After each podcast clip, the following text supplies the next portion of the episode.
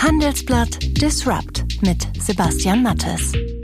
Hallo und herzlich willkommen zur 47. Ausgabe von Handelsblatt Disrupt, dem Podcast über Startups, Disruption und die Folgen der Corona-Krise für die digitale Welt. Mein Name ist Sebastian Mattes und wir melden uns aus unserem immer noch ziemlich einsamen Podcast-Studio hier in Düsseldorf. Und das hören Sie heute bei Handelsblatt Disrupt. Vergangene Woche hatten wir hier bei Handelsblatt Disrupt ja schon darüber gesprochen. Seit Wochen arbeiten über 100 Wissenschaftler und Ingenieure, inzwischen wohl aus mehreren europäischen Ländern, mit Hochdruck an einer App, die helfen soll, die Ausbreitung des Coronavirus einzudämmen. Nutzer sollen die App freiwillig herunterladen können und damit unterscheidet sich der Ansatz von dem in Israel zum Beispiel, wo die Daten ohne Einwilligung der Nutzer verwendet werden. Sehr wahrscheinlich werden es am Ende genau solche elektronischen Wege sein, die dabei helfen, irgendwann wieder einen vorsichtigen Weg in die Normalität zu finden. Ich jedenfalls würde so eine App sofort installieren und ich bin mir ziemlich sicher, Hunderttausende andere würden es auch tun. Gesundheitsminister Spahn wirbt ohnehin seit Wochen für so ein Instrument. Wenn das überhaupt gehen können soll, in den Alltag zurückzukehren, müssen die Infizierten und ihre Kontaktpersonen sehr schnell identifiziert und erreicht werden. Und jetzt müssen wir die Debatte gesellschaftlich darüber führen, ob wir für die Rückkehr zu diesen Freiheiten schrittweise bereit sind, als Gesellschaft und auch jeder Einzelne, äh, dass wir eben über Handydaten äh, tatsächlich entsprechend Kontaktnachverfolgung machen können. Aber so eine App ist aus meiner Sicht nur ein Schritt. Viel wichtiger ist, dass die Kliniken dem möglichen Ansturm von infizierten Patienten in den nächsten Wochen standhalten. Darauf bereiten sich derzeit alle vor und dabei spielt aus meiner Sicht die Digitalisierung eine entscheidende Rolle. Die Corona-Krise zeigt, wie groß die digitalen Defizite des Gesundheitssystems tatsächlich sind. Hier läuft immer noch vieles per Fax, sogar bei Rettungseinsätzen. Die Krise sollte Kliniken, Praxen und Apotheken nun zu einer schnelleren digitalen Transformation zwingen. Das sagt jedenfalls Jochen Werner, der ärztliche Direktor und Vorstandsvorsitzende des Universitätsklinikums Essen. Aber ich bitte einfach darum, wenn wir jetzt aus der Krise rauskommen, wann immer das ist, wenn wir es dann nicht schaffen, diese Defizite und zwar in einer horrenden Geschwindigkeit abzustellen, dann wird es auch niemand verstehen, wenn wir bei der entweder nächsten Welle oder der nächsten Situation immer noch das Gleiche haben. Es gehen Daten verloren zwischen Institutionen, äh, Gesundheitsamt mit Krankenhaus, mit Praxis etc. Das ist ja kein ungestörter Datenfluss. Und das müssen wir verändern. Im Anschluss daran schalten wir nach Berlin zu Christian Miele, der nicht nur selbst einen Podcast hat, er ist Chef des Bundesverbands deutscher Startups und auch bei Handelsblatt Disrupt schon mehrfach zu Gast. Heute hat er leider keine guten Nachrichten von den deutschen Startups, denn die werden ebenfalls massiv von der Corona-Krise getroffen. Die haben da ihre Teams aufgebaut über viele, viele Jahre. Die haben Innovationen ausgebrütet über viele, viele Jahre. Und wir stehen jetzt in der gesamten Branche auf einmal vor diesem Scherbenhaufen und müssen uns darum sorgen, dass vielleicht zehn oder noch mehr Jahre an Innovationskraft äh, verschwinden werden. Ja, und das, ähm, das eint momentan die Startup-Szene. Alle haben da Angst. Aber Miele berichtet eben auch, dass die Startups versuchen, Teil der Lösung zu sein. Was ich ganz toll finde, und das werde ich auch sehr eng verfolgen in den kommenden Tagen und Wochen, ist zum Beispiel ähm, das Tracking von Corona-Patienten. Das ist doch, das ist doch eine deutsche Chance und eine europäische Chance, zu zeigen, dass wir Technologien sinnvoll einsetzen können, gleichzeitig aber den Datenschutz und die Privatsphäre der Menschen groß schreiben.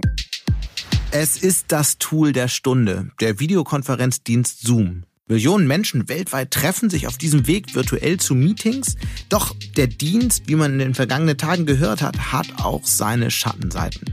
Datenschützer in Deutschland und Anwälte in den USA glauben, dass das Unternehmen nicht sehr verantwortungsvoll mit den Informationen seiner Nutzer umgeht. Mein Kollege Stefan Scheuer hat recherchiert, was es damit auf sich hat.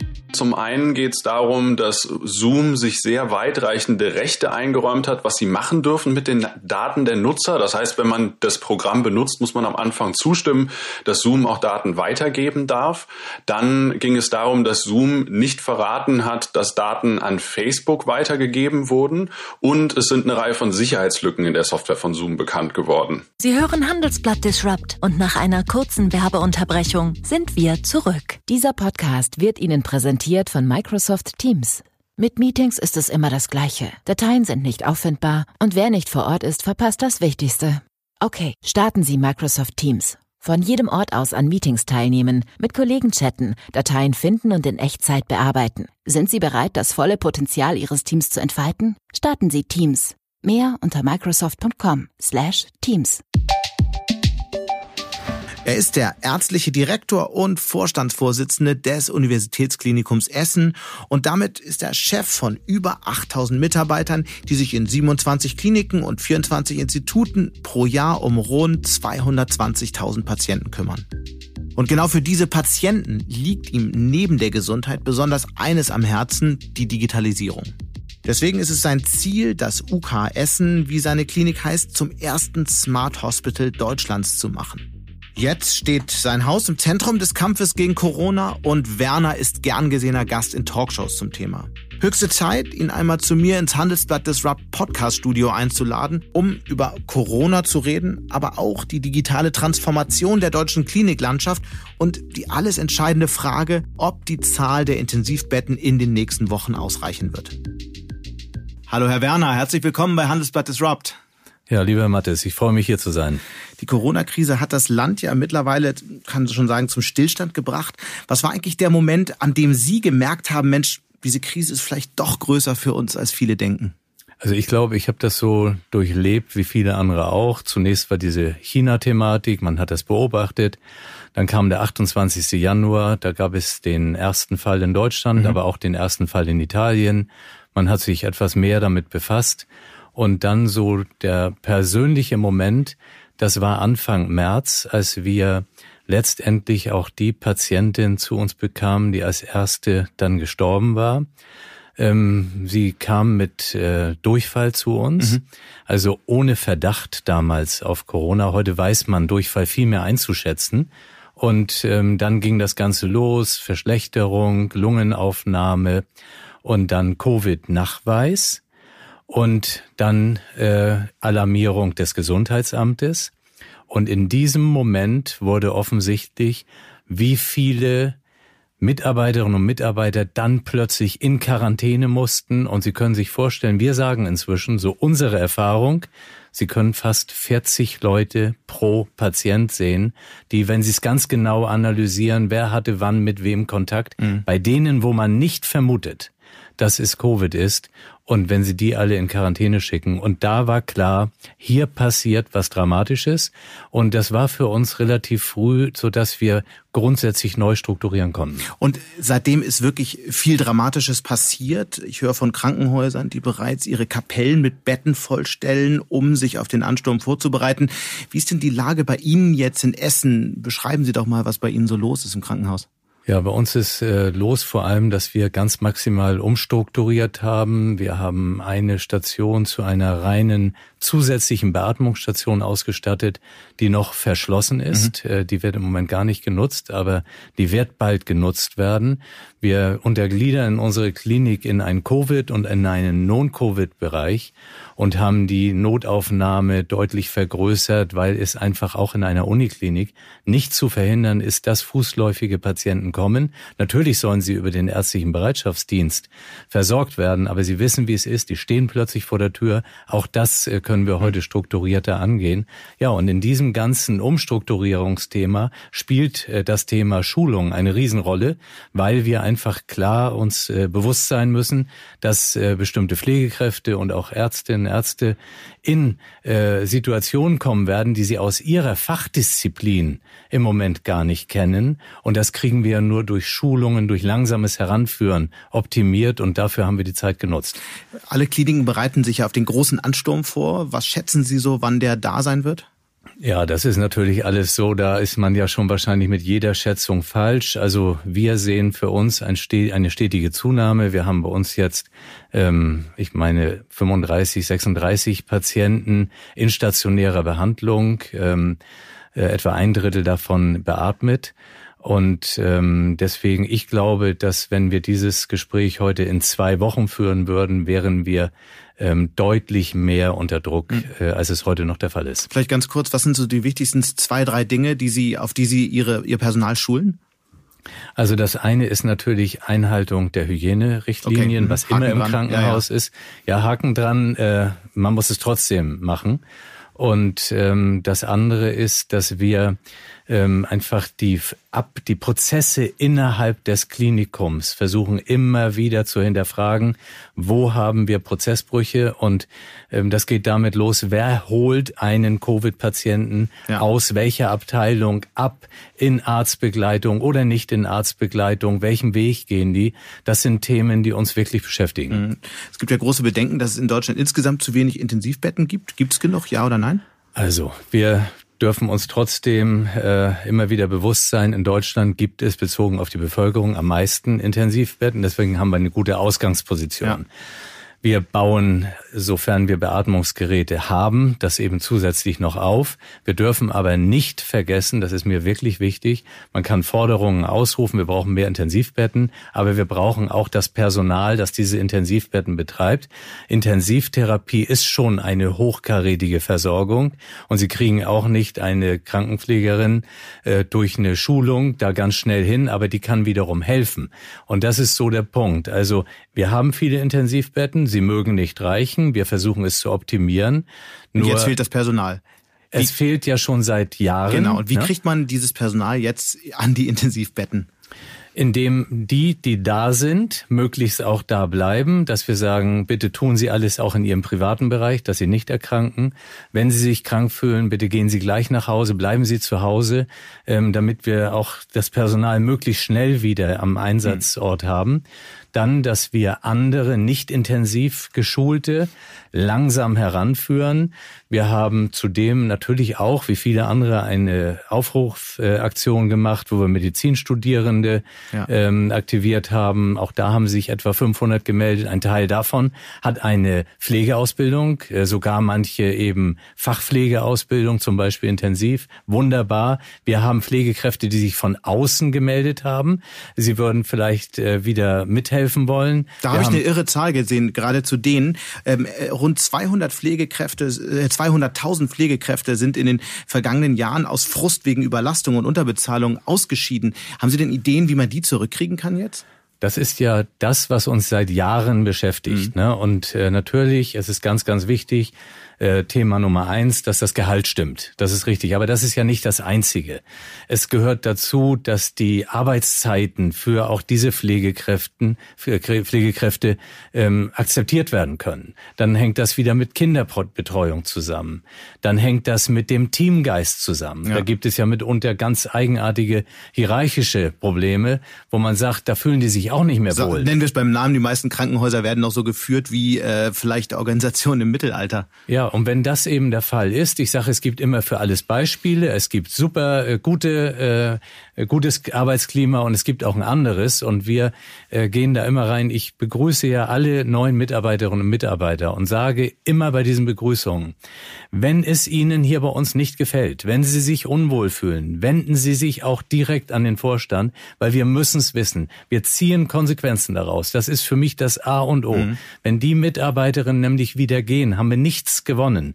Und die, die da sind, müssen da bleiben. Mhm. Deswegen ist das schon ein, ein Schlüsselthema. Vielleicht wird das Thema Führungskultur jetzt auch eins in Krankenhäusern nach vielen Jahren, wo es in Unternehmen länger schon diskutiert wird. Absolut, absolut. Also das ist bei uns ein Thema und wir sind bei weitem nicht da, wo wir hinwollen, aber wir sind schon ganz gut unterwegs. In vielen Bereichen in der Wirtschaft äh, zeigt die aktuelle Krise, nicht nur in der Wirtschaft, auch im Bildungssektor, äh, zeigt diese Krise die digitalen Defizite, Defizite unseres Landes. Gilt das eigentlich auch für den Gesundheitssektor insgesamt? Das gilt genauso für den Gesundheitssektor. Ich meine, man hat auch immer das gute Beispiel. Im Gesundheitssektor hat zum Beispiel das Faxgerät eine noch immer herausragende Bedeutung. Es gibt bestimmte Prozesse, die erst in Gang gesetzt werden, wenn ein Fax eingegangen ist. Zum Beispiel? Ja, das ist so. Das geht, das geht hin auch bis zu Rettungsdiensteinsätzen etc., wo gesagt wird, schick das nochmal per Fax oder bestimmte Transporte. Ich will das auch jetzt gar nicht äh, irgendwie jetzt äh, lustig machen oder so, weil wir alle damit zu tun haben. Nur, das ist so viel thematisiert worden, im Grunde mhm. über Jahre. Nun kriegen wir es vor Augen geführt, wo dann noch händische Listen hinzukommen, die auch geführt werden von ganz vielen engagierten Leuten. Aber ich bitte einfach darum, wenn wir jetzt aus der Krise rauskommen, rauskommen, wann immer das ist, wenn wir es dann nicht schaffen, diese Defizite und zwar in einer horrenden Geschwindigkeit abzustellen, dann wird es auch niemand verstehen, wenn wir bei der entweder nächsten Welle oder der nächsten Situation immer noch das Gleiche haben. Es gehen Daten verloren zwischen Institutionen, äh, Gesundheitsamt, mit Krankenhaus, mit Praxis etc. Das ist ja kein ungestörter Datenfluss. Mhm. Und das müssen wir verändern. Da würde ich gerne noch ein bisschen tiefer einsteigen. Welche Versäumnisse in der Digitalisierung merken Sie denn in Ihrer Klinik gerade besonders? Also dieser, dieser Datenfluss, der Informationsfluss, der ist der war vor, äh, ich sag einem halben Jahr, habe ich das bei zig Veranstaltungen, äh, ähm, Schreiben etc. ja gesagt. Und das ist ja nicht meine persönliche Meinung, das mhm. meinen ganz, ganz viele. Und nun ist es ja auch nicht überraschend, dass es in einer solchen Situation einem vorgeführt wird, wie quasi dieses Virus, das äh, wie sezierend alles analysiert, wo sind diese Defizite. Und äh, das ist also bekannt. Also ein ganz großes Thema. Wir hatten ein Riesenglück, äh, dass die Entscheidung getroffen wurde, dass wir 2018 eine digitalisierte zentrale Notaufnahme aufgebaut haben, in Betrieb genommen haben, mhm. also ganz von neu auf. Und die ist sehr digitalisiert und das hilft uns jetzt. Wenn ich mir vorstelle, wir hätten die nicht gehabt mhm. und hätten nur diese sogenannte Traumanotaufnahme Wie in und vielen anderen Krankenhäusern ja, noch Standard das, sind. Und das, das war ein ganz großer Schritt. Dann haben wir begonnen, zum Beispiel ein Service- und Informationscenter aufzubauen, also ein ja äh, letztendlich wie ein Callcenter. Das ist jetzt auch in Betrieb genommen. Das hat ganz, ganz viele Schritte durchlaufen. Natürlich im Mitbestimmungswesen alles wichtig. Das läuft jetzt auch, aber Sie sehen, wo so die Tendenz hingeht. Mhm. Aber das Ganze dauert eben auch Jahre. Ich bin seit 2015 da. Ja. Das sind Beispiele dafür. Nur wir brauchen jetzt die Unterstützung, auch was dann die Finanzierung betrifft. Mhm. Ihre Klinik gilt ja als erstes sogenanntes Smart Hospital, also intelligentes Krankenhaus. Ist ja zunächst mal ein schickes Schlagwort, aber was heißt das genau? Was wird bei Ihnen konkret smart?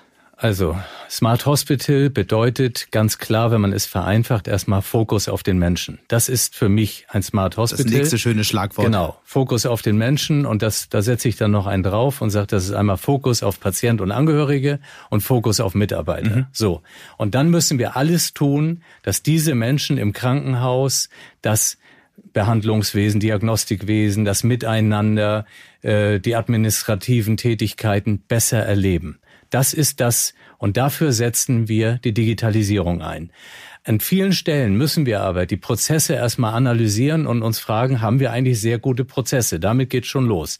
Das ist eine Arbeit, die bringt keinem Spaß, wo man sagt, wie geht der Patient durch das Krankenhaus? Wer macht das bei Ihnen, McKinsey oder? Nee, das machen wir selbst, mhm. also das machen wir ohne Beratungsfirmen. Okay. So, nun, nun gehen wir durch und analysieren die Prozesse. Wenn die analysiert sind, fragen wir uns, wo können wir sie optimieren und dann sehen wir zu, wo können wir sie digitalisieren. Das ist das Ganze. Deswegen, mhm. das ist alles, äh, man kann sagen, unsexy hat auch vielleicht primär gar nichts jetzt mit irgendwelchen Computern zu tun, sondern damit, dass wir sagen, wir organisieren das Krankenhaus von Grund auf neu. Und mhm. damit ist es ein Smart Hospital. Ob der Begriff gut ist oder nicht, den haben wir 2015 so genommen. Da kann man auch vieles zu sagen, weil ich möchte weg von Hospital, weil das ist mir viel zu sehr auf Krankenhaus. Ich möchte sagen, das ist eine smarte Gesundheitsplattform, mhm. weil einfach diese Grenze zu niedergelassenen Apotheken, Physiotherapie, die muss runter. Sonst sitzen wir immer in so einem Kasten und reden von Hospital. Aber auch da äh, können wir jetzt an dem Begriff lange feilen. Inzwischen ja. weiß jeder, wo so die Reise hingeht und wir müssen es umsetzen. Ich auf, auf einer PowerPoint-Präsentation kommt das äh, wahrscheinlich schon mal sehr gut. Ähm, ich würde aber trotzdem gerne noch ein Stück weit konkreter werden. Ähm, erklären Sie doch mal an einem konkreten Beispiel, vielleicht eines Corona-Patienten mit einem schweren Verlauf, wie wird der heute anders behandelt? Wie geht der anders durch das Krankenhaus, wenn er dann noch geht, als früher vor der smarten Ära? Also vor der smarten Ära, die ja immer noch nicht perfekt ist, ne, ganz klarer Hinweis, äh, wir sind auf dem Weg. Ja. Ähm, nehmen wir an, äh, jemand ist extern äh, von den niedergelassenen Ärzten als ein solcher Patient in der Wohnung identifiziert worden. Mhm. Der Rettungsdienst wird informiert dann war es für uns ganz, ganz wichtig, eine Verbindung für den Rettungsdienst über Datentransfer in die Notaufnahme zu schaffen. Und dass wir dann äh, den Patienten eben äh, digital quasi angekündigt haben. Er muss ja nicht Corona haben, er kann ja auch jetzt ein, ich sag mal, Herzkatheter notwendiges Behandlungsproblem haben. Mhm. Und damit ist man in der äh, zentralen Notaufnahme vielfach ähm, so äh, ausgerichtet, dass man schon weiß, bevor der Patient kommt, was sind die nächsten Schritte. Man kann sich schon überlegen, geht das CT in Bereitschaft etc. Also das ist dieser Datentransfer prähospital in die zentrale Notaufnahme und dann von dort der Transfer bei uns innerhalb des Krankenhauses zum Beispiel weiter in die Infektionsstation, die auch bei uns Gott sei Dank recht digital ausgerichtet ist. Wir haben eine elektronische Patientenakte über alle Bereiche, aber die Infektiologie mit Herrn Professor Witzke, die ist seit äh, deren Tätigkeit, wir haben eine eigene Klinik für Infektiologie, die ist sehr digital, der ist auch sehr digital affin. Mhm. So, sag ich mal, geht dieser Datenfluss weiter. Dann verlegen wir den Patienten danach in die Ruhrlandklinik. Das ist eine der größten Lungenfachkliniken, die auch zu uns gehört. Und da war, als ich kam, das Thema, da wurde dann alles hingefaxt. Und äh, da ging die ganze Thematik los. Und heute haben wir eben auch die Ruhrlandklinik eingebunden in unser Krankenhausinformations Informationssystem und so sind die Daten dann dort, wenn der Patient kommt. Also Sie sehen, dieser Fluss, das ist jetzt äh, das passt und dann gibt's noch viele und man Themen. gewinnt vor allem Zeit, oder? Man gewinnt Zeit und man hat äh, nicht so viel Informationsverlust. Mhm. Ja, denn, denn das ist für mich immer das Hauptproblem, dass wenn Sie einen Patienten von einer Einrichtung in die andere bringen, dass die Gefahr eines Informationsverlustes besteht. Und das geht ja bis dahin, dass man ganz wichtige Informationen verlieren kann und Patienten vielleicht sogar falsch behandelt und dann hat man ein Riesenproblem für Patienten geschaffen. Das heißt, bisher werden ja eigentlich nur Prozesse, die vorher analog stattfanden, ähm, in, ähm, ins Digitale gehoben, richtig? Genau. Die richtige Digitalisierung wäre dann ja, ähm, künstliche Intelligenzen anzuwenden, die diese Daten mitlesen, analysieren, ähm, helfen, äh, möglicherweise zu erkennen, wenn irgendwelche Medikamente gebraucht werden oder eben nicht eingesetzt werden sollten. Wie weit sind Sie denn bei solchen, bei solchen echten digitalen Schritten? Genau, solche echten digitalen Schritte haben wir auch. Nehmen wir unsere Radio Radiologie, das ist ein sehr schönes Beispiel. Mhm. Ähm, da haben wir den Privatdozent Dr. Nenser. Ich möchte ihn unbedingt erwähnen, weil er wirklich extrem innovativ dort ist. Hat auch viele äh, viele Beispiele geschaffen für Anwendung künstlicher Intelligenz in der Radiologie. Jetzt kommt äh, vor wenigen Wochen aus China die Nachricht, mit künstlicher Intelligenz kann man schon die äh, Computertomographie der Lunge so analysieren, dass die fast mehr Aussagekraft hat vielleicht nehmen wir sogar das fast weg, als die PCR-Diagnostik, die wir eben beim Abstrich haben. Mhm. Und ähm, der Herr Nenser, der war auch zuerst begeistert. Wir hatten einen Kongress dazu. Und in der Zwischenzeit aber auch in Kenntnis der Literatur von vielen, vielen anderen Zentren erweist sich, das ist keineswegs so einfach, dass man äh, hier sagen kann, ja, das löst jetzt künstliche Intelligenz. Und das zeigt immer wieder, wie wir eben nicht so weit sind. Einfach, jetzt hat man KI und dann kriegen wir auch die Diagnostik viel schneller hin. Da brauchen wir wieder die Radiologen, die hinterher sagen, pass auf, aber für dieses Beispiel ist es vielleicht noch nicht an der Zeit. Mhm. Und deswegen ist eben der Herr Nense auch unterwegs und äh, twittert, Leute, passt auf mit äh, KI bei äh, Corona-Lungenbefundung. Also äh, man sieht, was da alles äh, noch hintersteckt und das ist so in den, in den Anfangsschuhen eben. Und KI braucht Top-Daten. Ja. Mhm. PCR, kurz für alle, die nicht wissen, was es ist. Das ist diese Polymerase-Kettenreaktion, wo sie quasi im Labor testen, ob jetzt eine ähm, Antikörper hat, ob das das ist der normale Corona der ganz normale der ganz normale Test. Ähm, welche Felder in Kliniken werden denn in Zukunft automatisiert? Wir haben jetzt über die Radiologie gesprochen und es gehört ja nicht so wahnsinnig viel Fantasie dazu, dass in, in sehr vielen Feldern künstliche Intelligenz bald eigentlich äh, sicherer Krankheiten erkennen können als Ärzte, weil die viel mehr solcher Aufnahmen äh, in ihrem Leben gesehen haben als, als jeder Mensch. Welche Felder werden also automatisiert? Welche Jobs fallen weg? Also erstmal werden ganz viele Felder, glaube ich, in der Diagnostikqualität optimiert. Ähm, dann nehmen wir die äh, Radiologie, was auch bei uns relativ gut äh, fortgeschritten ist, ist die Pathologie. Das gleiche kommt aber natürlich für die Labormedizin, es kommt für die auch dann Virologie, für die Mikrobiologie, für den Augenhintergrund, die Augenhintergrunddiagnostik mhm. etc. So.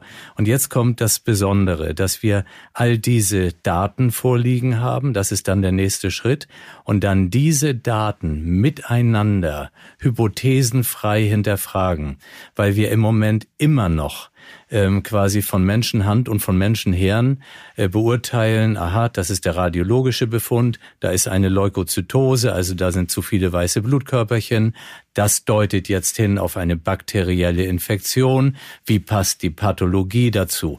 Und da müssen wir dieses Maschinelle mit einbinden. Mhm. Und ich bin davon überzeugt, dass wir Krankheiten identifizieren werden, die heute noch gar keiner überhaupt beschreiben kann, weil wir nicht wissen, wie all diese Verbindungen sind. Und dazu gehört eben auch ganz, ganz maßgeblich das ganze Genom. Mhm. Ja, wie wird das da reinpassend gemacht, sodass die Diagnostik sich verändern wird.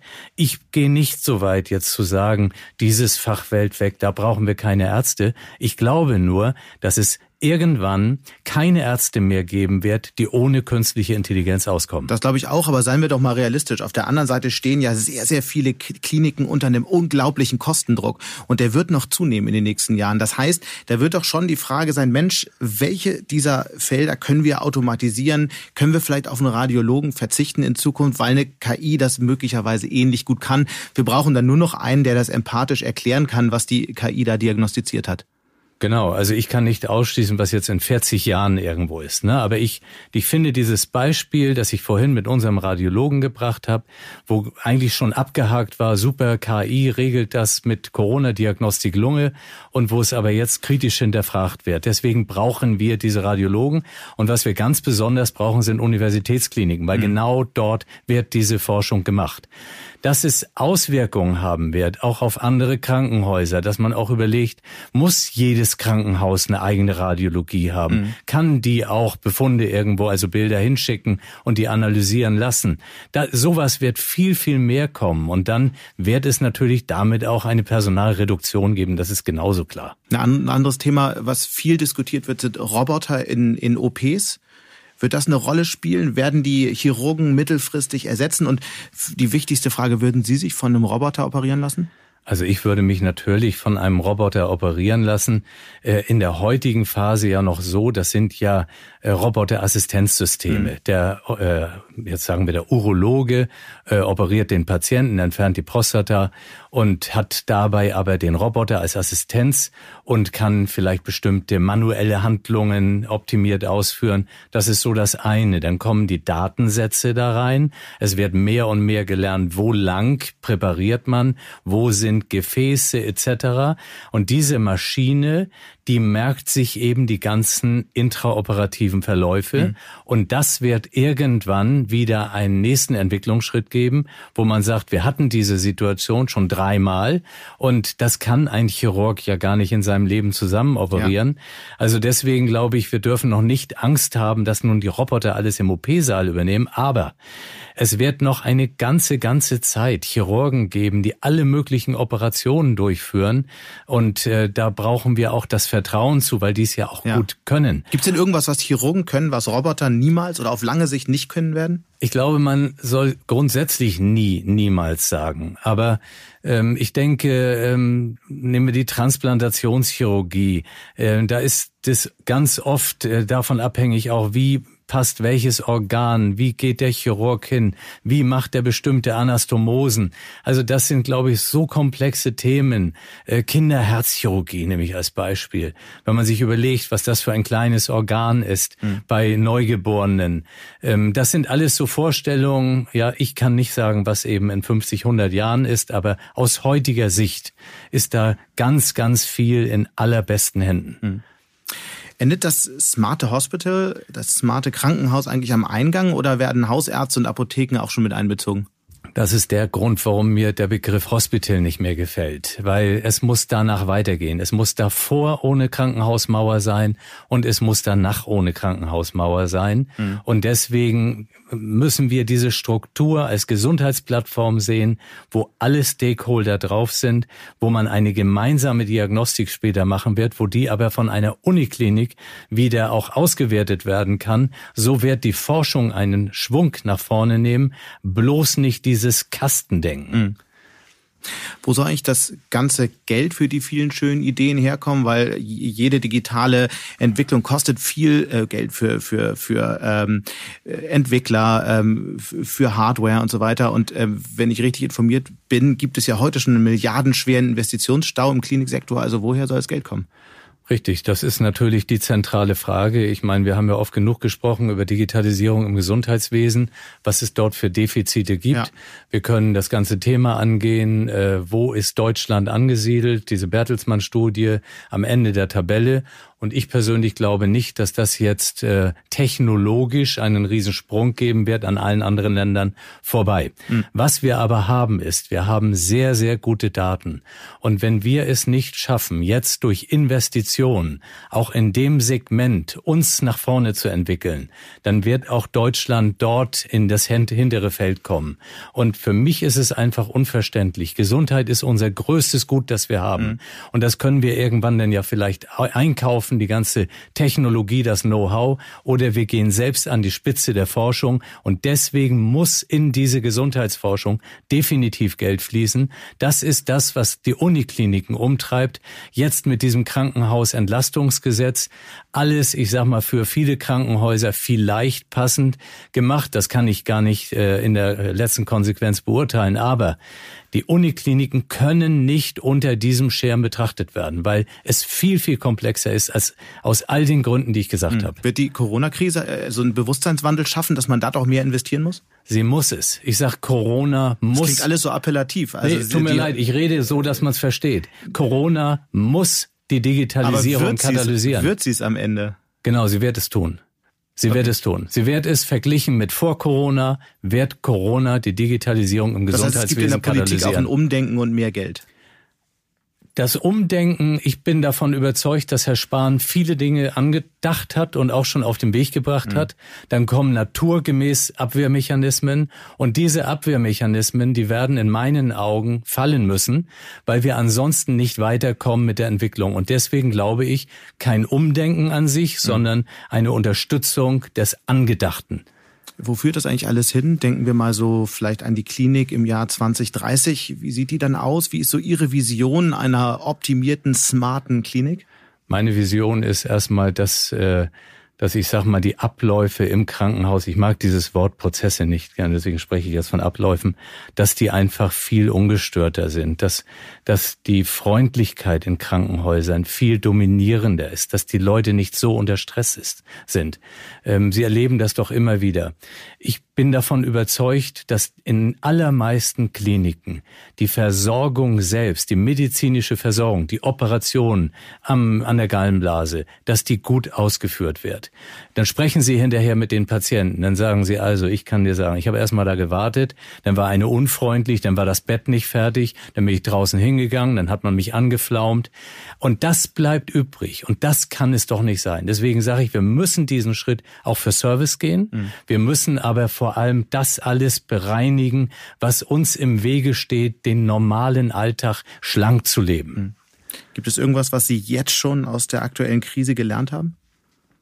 Also ich habe jetzt erstmal gelernt, dass in einer Krise natürlich auch alles menschlich ist. Und äh, ich kann das Zitat nicht genau wiedergeben, aber von Helmut Schmidt, in der Krise erkennt man den Charakter der Menschen. Hm. Und das ging ja damit los. Äh, wir haben ja äh, erlebt, dass wirklich äh, Desinfektionsflaschen abgebrochen wurden, ausgeleert wurden. Die Leute haben flaschenweise das abgefüllt. Ich habe immer die Sorge gehabt, hoffentlich trinkt das zu Hause keiner. Aber Sie sehen, wie das eben real ist. Mundschutz wird gestohlen und, und, und. Am Schluss hat die Krise... Haben Sie das auch erlebt in der Klinik? Ja, ja, klar. Klar, natürlich, haben, glaube ich, alle Kliniken erlebt. Mhm. Und am Schluss aber haben wir gesehen, wie man in dieser Krise zusammenhält. Wir erleben jetzt, das ist ein, ich will nicht sagen Aufbruch, aber wir packen das.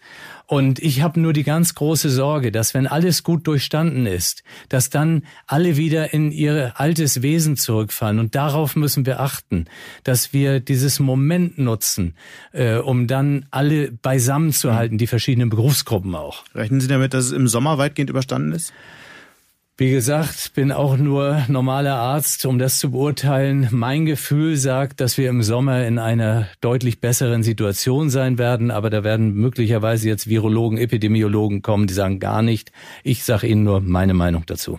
Letzte Frage. Mir fällt auf, dass immer mehr Menschen draußen auf der Straße mit so einem Mundschutz rumlaufen, der ja eigentlich so ein ganz normaler OP-Mundschutz ist. Nun gibt es Streit darüber, ist das jetzt sinnvoll oder nicht. Jetzt von Ihnen nochmal ein kurzer Tipp. Sollte man oder sollte man nicht? Ja, das ist super. Also ich, ich sage Ihnen da was zu. Wenn man jetzt den normalen OP Mund-Nasenschutz nimmt, dann sagt erstmal ein ganz großer Teil hat überhaupt gar keine Wirkung. Das sehe ich nicht so.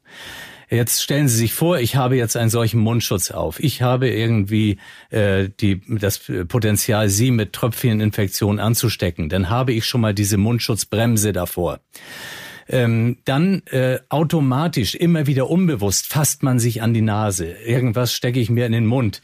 Äh, und wenn es ein Bonbon ist, habe aber vorher gerade jemandem die Hand gegeben, was mhm. ich ja nicht tun soll. Also all diese Mechanismen und das reduziere ich durch den Mundschutz. Deshalb hat ein Mundschutz einen Effekt. Nun stellen wir uns vor, wir würden alle Menschen mit Mundschutz ausstatten, was nicht geht, ja, ganzes Thema, wir haben zu wenig. Aber wir stellen es uns nur vor, dann hätten auch die Kranken alle einen Mundschutz auf. Und und man würde die Ausbreitung sicher reduzieren.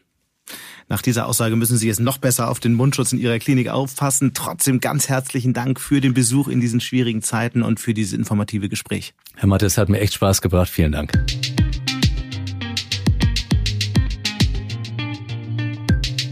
Die Corona-Krise trifft auch die Startups hart. Das liegt teilweise schon an den Verträgen, die sie mit Investoren gemacht haben, wie der Düsseldorfer Anwalt Frank Tepper-Sawicki erklärt. Er ist Partner bei Dentons, einer der größten Anwaltskanzleien der Welt. Es gibt äh, in den Verträgen Klauseln, die daran, ähm, die darauf abstellen, dass ein guter Verlauf, eine gute Wachstumsprognose zugrunde gelegt wird. Zum Beispiel wird äh, sehr oft ein Milestone-Plan verhandelt und äh, der ganzen Bewertung zugrunde gelegt. Und da gibt es gewisse KPIs, die regelmäßig äh, vereinbart werden.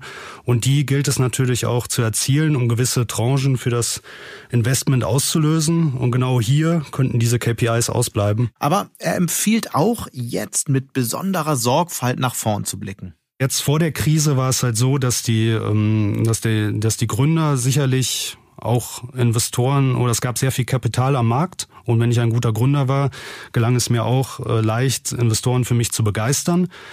Nun äh, sind die Investoren etwas vorsichtiger und äh, die Startups äh, müssen auch schauen, dass sie gute Investoren anborden können.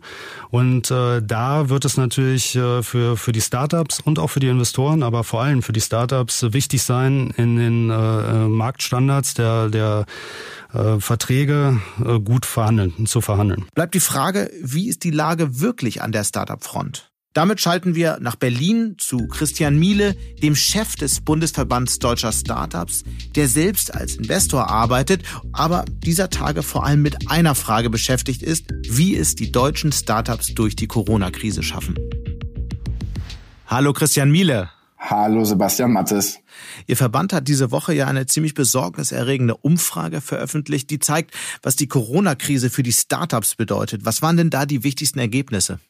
Also wir haben innerhalb der letzten sieben Tage mehr als 1000 Startups befragt, wie der Coronavirus auf ihr Geschäft äh, wirkt. Und mhm. die Zahlen sind äh, dramatischer, als ich das für möglich gehalten hätte. Also wir haben ähm, äh, da 90 Prozent aller Startups, die in irgendeiner Art und Weise von der Krise betroffen sind. Und äh, jedes siebte Startup fürchtet tatsächlich auch um, um die eigene Existenz. Und was mir persönlich da große Sorgen bereitet hat, ist, dass das Problem in den kommenden zwei Monaten auf uns ähm, einprasseln wird, weil die Liquidität im Zweifelsfall nur für diesen Zeitraum ausreicht. Und insofern sind wir alle gerade ähm, hart am Arbeiten, um dafür zu sorgen, dass wir die Startups da durchbekommen. Sie sind ja mit vielen Unternehmern und Unternehmen im ständigen persönlichen Kontakt und Austausch. Was hören Sie denn so und was sind da die größten Sorgen und Nöte der Gründer, für die ja eigentlich vor ein paar Monaten die Welt noch völlig in Ordnung war?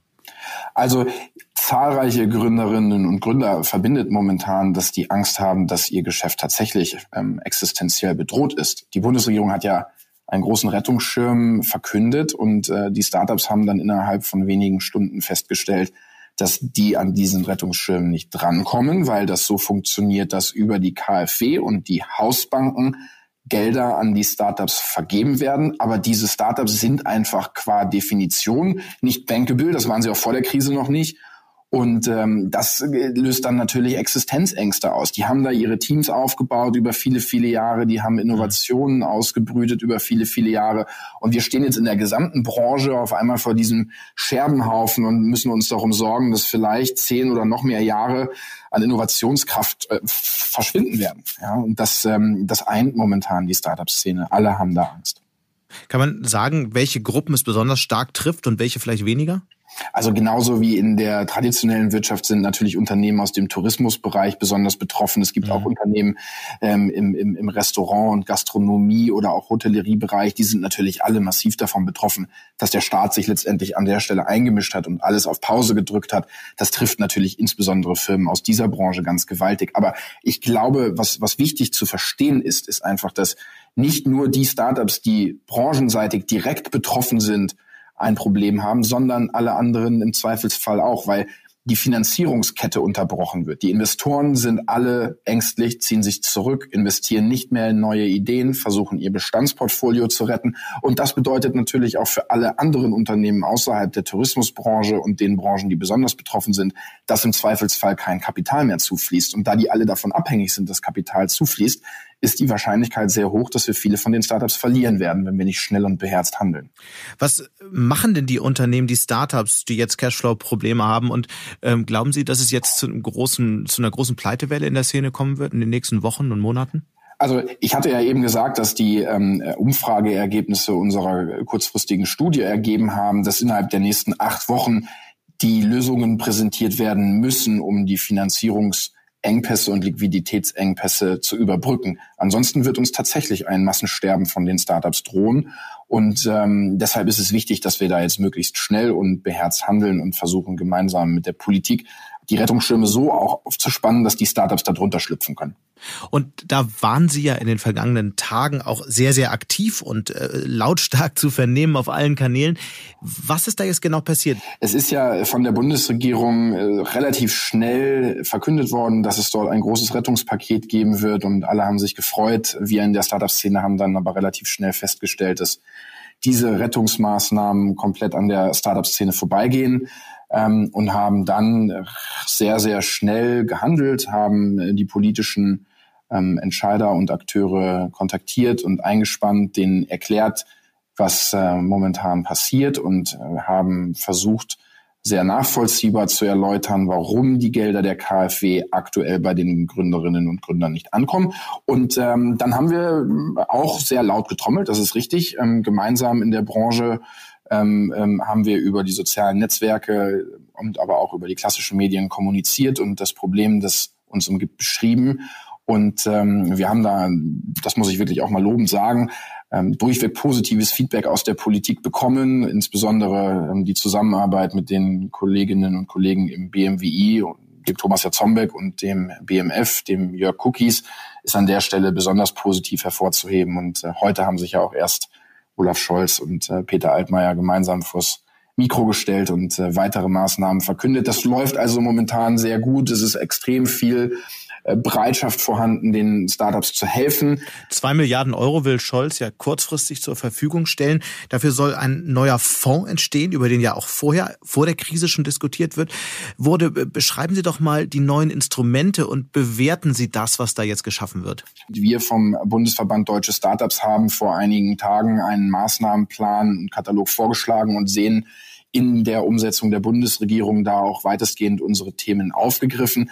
Das allererstens einmal das Soforthilfepaket für kleine Betriebe mit bis zu zehn Mitarbeitern. Ähm, das beinhaltet natürlich auch Soforthilfen für Startups. Damit können wir sicherstellen, dass die Unternehmen, die jetzt nicht in unserer Berliner Startup-Bubble sind, auch Hilfe bekommen.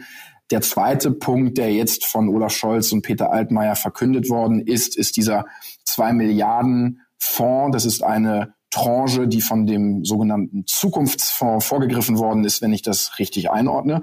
Ähm, und diese zwei Milliarden Euro, die sollen in unterschiedlichen Arten und Weisen von ähm, bestehenden Investorenverbindungen über den European Investment Fund und über die KfW und über den Heidrich Gründerfonds und über Coparion, also alle die staatlichen bestehenden Instrumente an den Markt gebracht werden. Und, dritte, und die dritte Maßnahme ist ähm, der Wirtschaftsstabilisierungsfonds. Ähm, das ist das, äh, ich glaube, mittlerweile 600 Milliarden Euro große Paket, ähm, das die Bundesregierung zur Rettung von ähm, zahlreichen Firmen auch aus der traditionellen Wirtschaft ins Leben gerufen hat. Und da wiederum haben tatsächlich Jörg Cookies und ähm, Thomas Jatzombeck in einer Nacht- und Nebelaktion ähm, in, in enger Zusammenarbeit mit uns auch ähm, es geschafft, die Startups noch unter diesen Rettungsschirmen zu ziehen, insbesondere die Startups, die ähm, größer als 50 äh, Millionen Euro Unternehmensbewertungen seit dem 1. Januar 2017 sind. Das heißt also, all die großen Startups, die wir in Deutschland schon aufgebaut haben, das sind dann so um die 200 Stück, die kann man fast händisch unter diesen Wirtschaftsstabilisierungsfonds ziehen und sehr maßgeschneidert sehr individuell helfen. Für alle, die es vielleicht nicht wissen, Thomas Jatzombeck ist äh, profilierter Digitalpolitiker unter anderem der Union und Jörg Cookies ist Staatssekretär im Finanzministerium wenn wir nochmal auf die, äh, diesen Zukunftsfonds blicken, das ist ja eigentlich eine Idee, die da vorher, äh, vor, vorher schon existierte und die äh, generell helfen soll, der Start-up-Szene ähm, auf die Beine zu helfen, beziehungsweise die Finanzierung auch dauerhaft sicherzustellen. Kann man sagen, dass das jetzt vorgezogen wird und dass das vielleicht als Effekt in dieser Krise auch vielleicht dazu führt, dass die Szene dann doch gestärkt aus dieser schwierigen Zeit hervorgeht? Also wenn ich es richtig einordne, dann ist äh, dieses zwei Milliarden Paket eine Tranche des Zukunftsfonds mhm. und wurde etwas vorgezogen.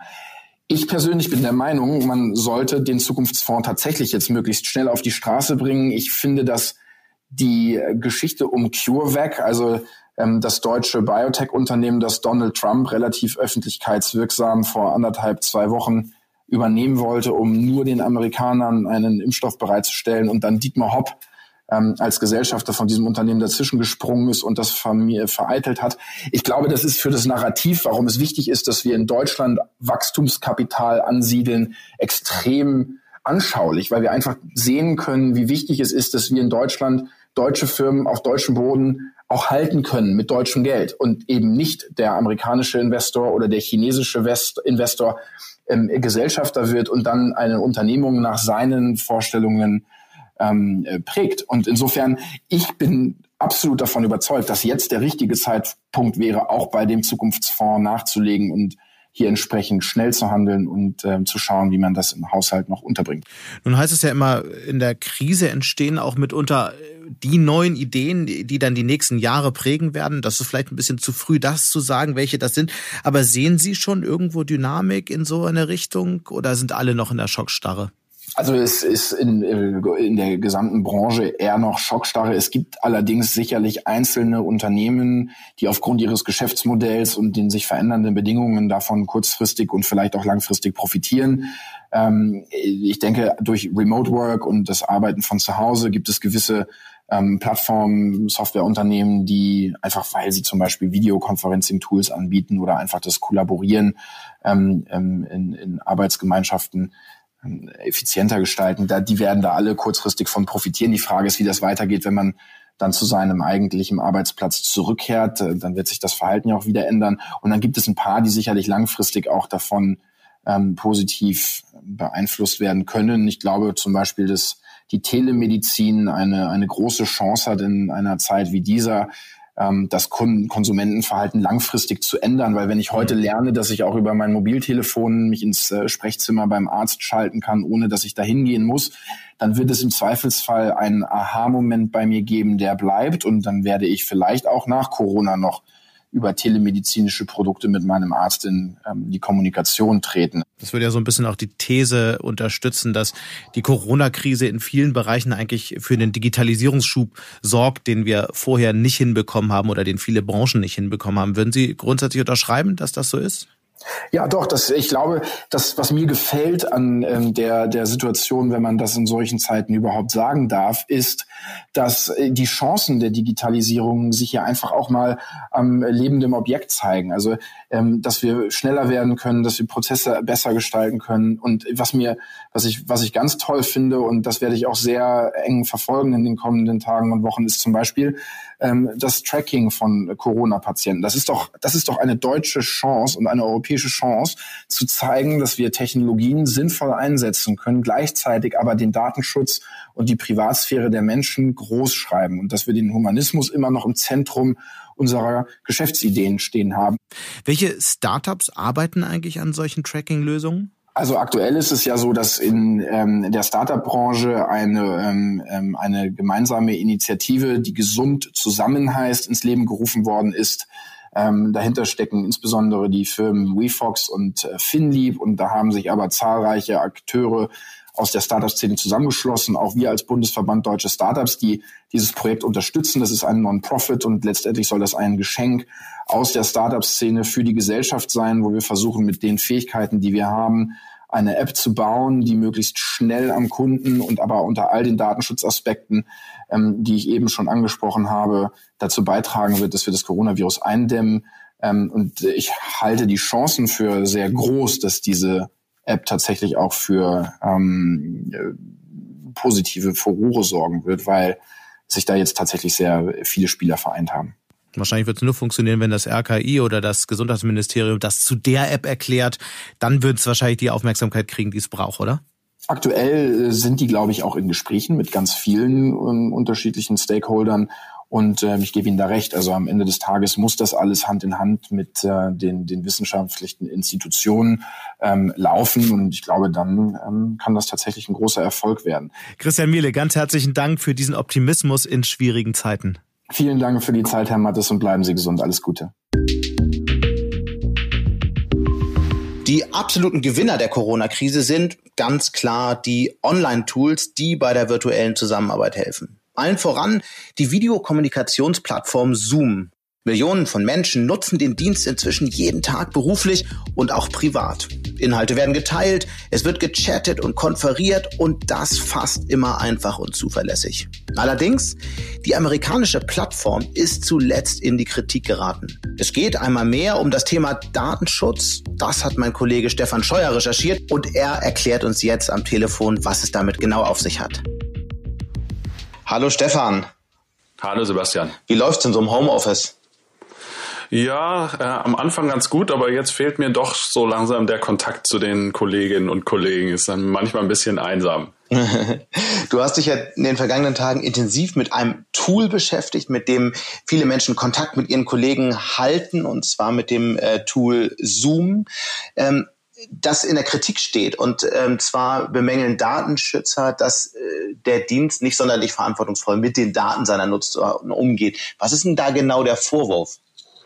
Also es gibt eine Reihe von Vorwürfen. Zum einen geht es darum, dass Zoom sich sehr weitreichende Rechte eingeräumt hat, was sie machen dürfen mit den Daten der Nutzer. Das heißt, wenn man das Programm benutzt, muss man am Anfang zustimmen, dass Zoom auch Daten weitergeben darf.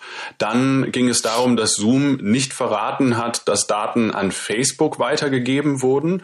Und es sind eine Reihe von Sicherheitslücken in der Software von Zoom mhm. bekannt geworden. Dann lass uns das doch mal sortieren. Was ich nicht verstehe ist, ich meine, das ist ein ähm, Videokonferenzdienst, der sehr simpel ist, der gut funktioniert und für den viele Menschen Geld bezahlen.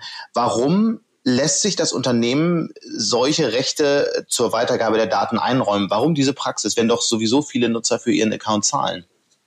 Das ist ehrlich gesagt eine gute Frage. Also zum einen äh, geht es natürlich darum, dass man eine Reihe von praktischen Dingen sammelt, beispielsweise mhm. von was für einem Gerät greift eine Person auf den Dienst zu, von was für einem Standort, wie ist möglicherweise die Internetanbindung. Aber Zoom hat eben auch noch eine ganze Reihe von weiteren Informationen gesammelt. Ähm, und da stellt sich natürlich die Frage, braucht die Firma diese Dienste überhaupt? Ähm, eine weitere Kritik war, dass diese Zoom-Konferenzen nicht ausreichend gesichert gewesen sind, sodass ähm, es relativ einfach war für andere, sich dann in solche Konferenzen einzuwählen. Das ist eine Praxis, die nennt man Zoom-Bombing. Die ist insbesondere von rechtsradikalen Gruppen in den USA viel benutzt worden. Das ist ja jetzt keine rein deutsche Debatte. Wie du gerade sagst, in den USA äh, gibt es diese Debatte auch und auch eine Staatsanwältin in New York befasst sich intensiv mit dem Dienst. Was sind denn die Vorwürfe dort? Sind das ähnliche oder sind das nochmal andere? Das sind zum großen Teil ähnliche Vorwürfe. Also die Generalstaatsanwältin Letizia James ist bekannt dafür, dass sie auch unangenehme Themen aufgreift und die hat erstmal einen Brief an Zoom geschickt und in diesem Brief hat sie um eine Stellungnahme von Seiten des Unternehmens gebeten zu ganz, ganz vielen dieser Vorwürfe.